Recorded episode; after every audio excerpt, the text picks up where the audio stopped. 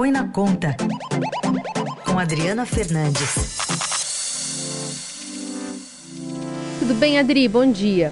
Tudo bem, Carol Reis, ouvinte da Eldorado. Segunda-feira chegamos. Ah, Estou de chegou. volta a Brasília. Agora de volta a Brasília. Isso.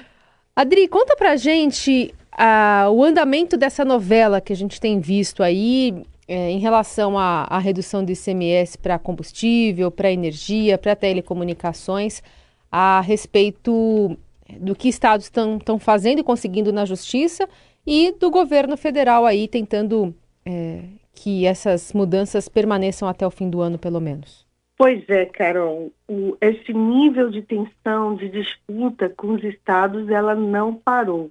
É, o Tesouro Nacional ele deflagrou uma operação para evitar o efeito cascata de liminares obtidas pelos governadores no Supremo Tribunal Federal que buscam a compensação imediata da perda de arrecadação com a redução do ICMS sobre esses itens que você tocou. O SF tem dado essa garantia via abatimento das prestações das dívidas dos estados com a União. O que, que, o, governo, o, que, que o Tesouro fez?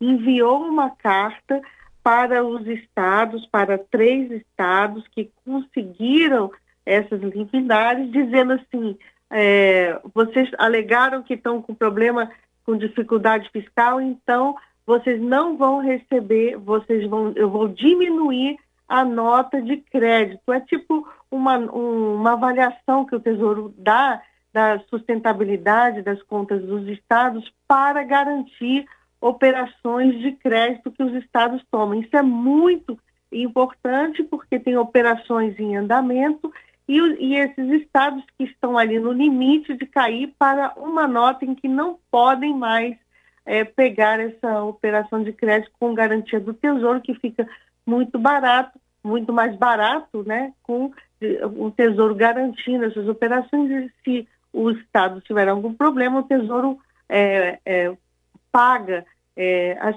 paga o, o, a operação de crédito, por isso que é mais barato. Então, você vê que está subindo a tensão é, entre os estados. E isso, por que, que isso é importante aqui para para todos nós, para os brasileiros, porque essa disputa ela tende a continuar no próximo ano e uh, por conta da arrecadação do ICMS que os estados dizem que vai vai cair com todos esses projetos que foram aprovados pelo Congresso, reduzindo os tributos, reduzindo a alíquota do ICMS sobre esses bens considerados essenciais, energia, energia, transporte, combustível e também telecomunicações. É um ponto que vai afetar todo mundo, vai afetar, em, uh, tem impacto na inflação, nas contas públicas.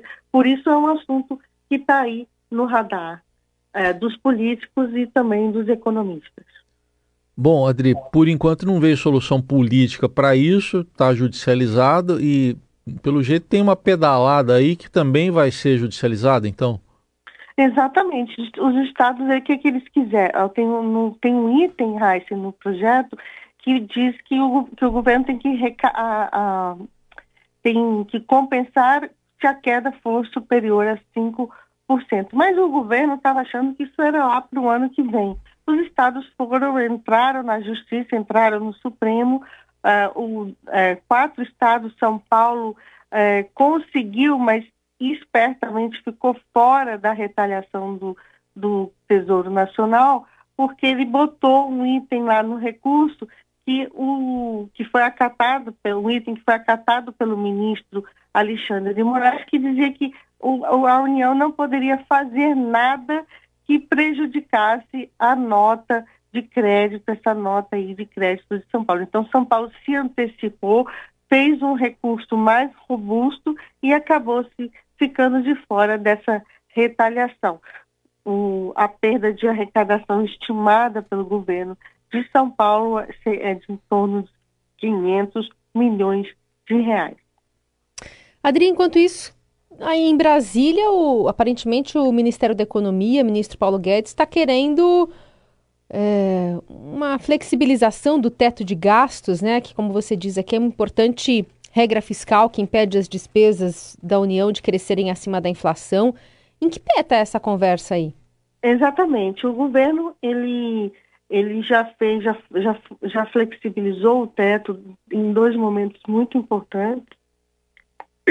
Desculpa, é, na, na votação do, do PEC dos precatórios, agora na votação esse ano da PEC Kamikaze e para o ano que vem, se for eleito, o presidente Jair Bolsonaro vai precisar de mais espaço para pagar o, o, auxílio o auxílio Brasil de 600 reais que ele prometeu e também aumentar outras despesas. Então, é, ele pediu ao ministro Paulo Guedes que fizesse, que elaborasse uma proposta de emenda constitucional, uma nova proposta de emenda para encaixar o auxílio Brasil e poder gastar mais no ano que vem, se eleito nas eleições de outubro. Então, o teto já é dado uma peça aí de mudança que, do jeito que ele está, ele não vai uh, mais se sustentar, porque Bom, também não dá para o presidente ficar fazendo é,